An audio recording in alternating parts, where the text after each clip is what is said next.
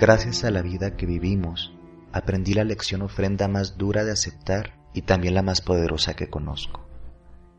Es el conocimiento, la certeza absoluta de que la vida se repite y se renueve por muchas veces que se le apuñale, se le despoje del todo, se le arroje al suelo, se le dañe, se le ridiculice, se le desprecie y se le mire por encima del hombro, se le torture o incluso se deje indefensa. Aprendí de mis seres queridos tantas cosas acerca del sepulcro, del enfrentamiento con los demonios y del renacimiento.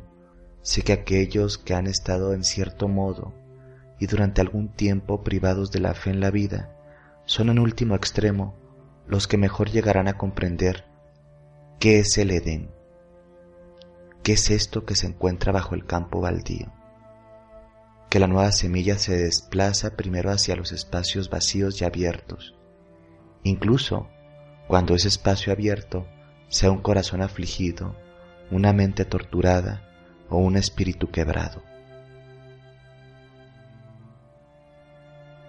¿Qué son ese fiel proceso espiritual y esa semilla que caen en un terreno yermo y que lo vuelve fecundo. No tengo la pretensión de comprender su mecanismo de actuación, pero sé que hay algo que está esperándonos, algo que está esperando que labramos el camino, algo que está a nuestro lado, algo que ama y espera, y que espera a que preparemos un terreno apropiado para que manifestemos su presencia en toda su plenitud. Estoy seguro de que mientras cuidemos con esmero a esa poderosa fuerza, aquello que parecía muerto ya no lo estará, lo que parecía perdido dejará de estarlo, lo que algunos consideraban imposible será claramente posible, y cualquier terreno en barbrecho estará simplemente descansando, descansando y a la espera de que una bendita semilla sea venturosamente llevada por el viento, y lo será.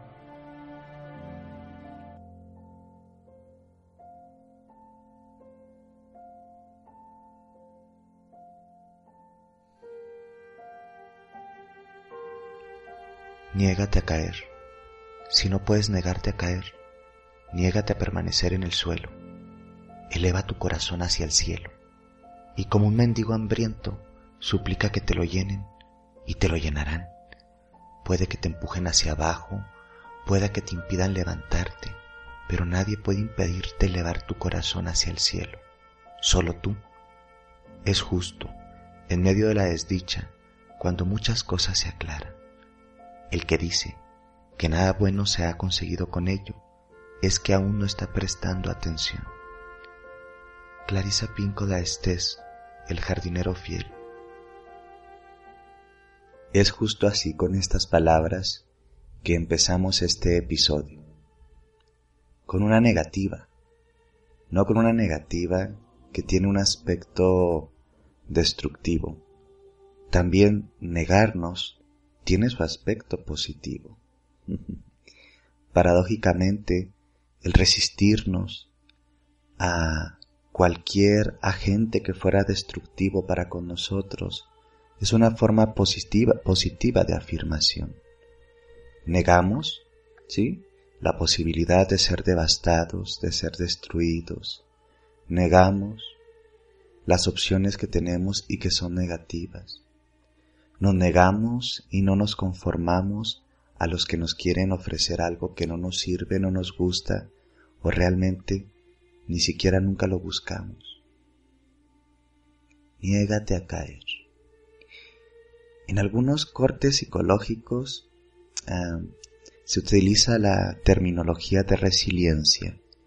Si esta capacidad eh, de sobreponerse y de resistir a los traumatismos, experiencias destructivas, en fin, a todas esas cosas que a veces nos suceden y que de una u otra forma nos hieren. Negarnos a caer, ser resilientes, resistir. Es una forma de decir que tenemos fuerza yoica, fuerza del yo, que no estamos dispuestos a ser rotos o quebrados por las circunstancias traumáticas que nos han pasado o incluso nos seguirán pasando. Hay que preguntarnos, ¿cuáles son esas grandes heridas? ¿Mm? ¿Cuáles son esos grandes traumas, esos grandes dolores que están dentro de mí o han estado dentro de mí? ¿En qué momento me voy a negar a seguir siendo una persona que padece o que se instala en ese dolor? Niégate, resístelo, ve más allá. Hace algunos días estuve en una sesión con, con una cliente y me comentaba algo que me brincó mucho. A grosso modo me comentaba que como no había conocido a su padre, sentía que esa ausencia siempre estaba presente y a través de algunos enfoques que voy a llamar un tanto positivos, le decían que generara recuerdos imaginarios acerca de las cosas bonitas que pudo haber pasado con su papá, como para tener una cierta imagen positiva de él. Esto es una fantasmagoria, esta es una ilusión. La realidad es que nos han pasado cosas duras. La realidad es que a veces nuestros padres no han estado ahí. La realidad es que duele. La realidad es que no estuvo.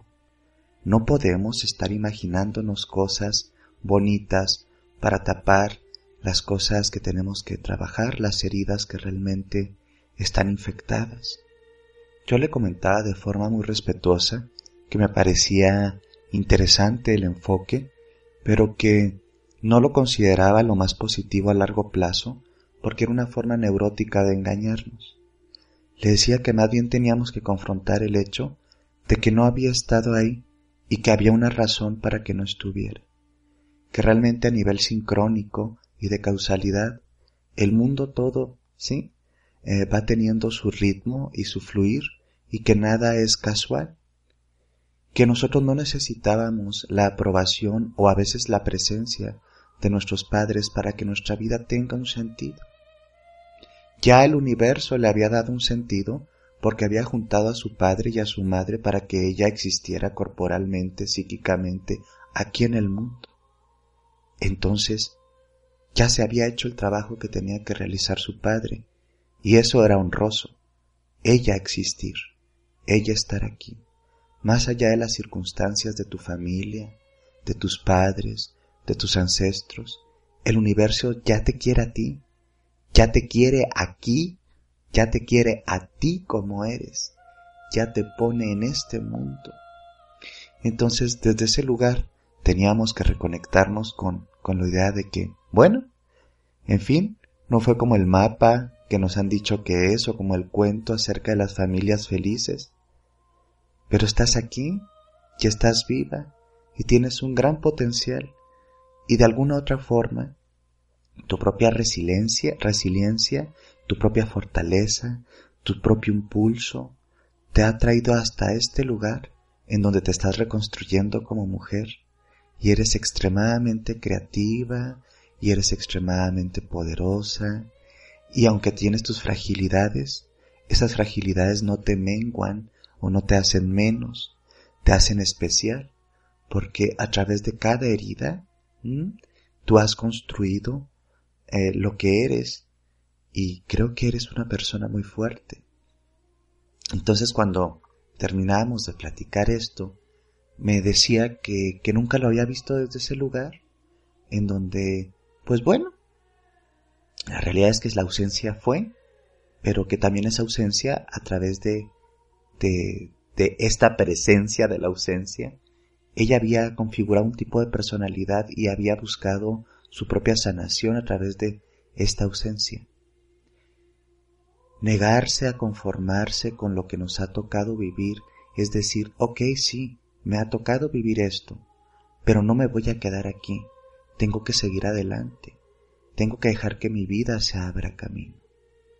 Entonces nos tenemos que preguntar cuáles son esas grandes como barreras que nos hemos puesto y tenemos que negarnos a dejar paralizada nuestra vida por ellas. Tenemos que a veces ser de una forma muy tajante y destruir estas limitaciones y proseguir. A veces nos tenemos que contar las versiones no tan gratas de nuestra propia vida y dejar de disfrazar el dolor. Dejar de disfrazar el dolor es dejar de mm, conformarnos con el mismo. A veces está ese dolor ahí, ¿no? Y nada más lo estamos disfrazando con una sonrisa falsa, con un falso bienestar, ah, con algún tipo de, de, chaqueta mental acerca de que todo eh, fue para que las cosas se dieran de forma bonita y que bueno, no, no tenemos por qué hacer eso. Podemos negar que queremos seguir ahí, pero para eso necesitamos aceptar que eso nos dolió, aceptar que no fue agradable, aceptar que hay muchas idealidades que no se cumplieron en nuestra vida. Y eso no nos quita ningún valor como seres humanos. Nos da una riqueza y un matiz, sí, y una profundidad psíquica única y personal. Sabes, las obras de arte eh, son arte o se diferencian de la artesanía, entre comillas, porque no están hechas mm, en serie. Puedes hacer unas hermosas artesanías y hacer 20 o 40 iguales. Pero cuando vas a hacer arte, no se va a volver a repetir esa pieza, esa experiencia, ¿sabes? Esa pieza, esa experiencia, ese objeto arte, ese sujeto arte, es irrepetible, es único, y esa irrepetición viene de sus pequeños detalles, profundidades, matices. Esos son los grandes o pequeños regalos de dolor que tenemos también en nuestra vida. Son nuestras alegrías y son nuestras sendas lumínicas y nuestras noches del alma. Y eso también ha hecho de ti una hermosa pieza. Y no tienes que negar ese dolor como si no existiese, porque si tú lo niegues, la niegas, eh, se va a resistir eh, en, síntomas neuróticos, se va a configurar mm, como mecanismos defensivos de negación que no te van a servir. Eres una hermosa pieza de arte, sujeto de arte, ser de arte. Y tus pequeños detalles y talladuras puede que dolieron, puede que fueron traumáticos, pero también te hacen ser esa persona única y especial que ha llegado a un momento de su vida, ha llegado un momento de su vida que se ha dicho a sí misma, me niego a conformarme con lo que se me dio, con lo que me contaron acerca de la vida, con lo que me contaron acerca de mí mismo de mí misma. Estoy dispuesta a seguir adelante, soy resiliente y sé que esta pieza, objeto, sujeto, persona de arte, creación única y especial, todo el tiempo se está transformando, renaciendo y recreando.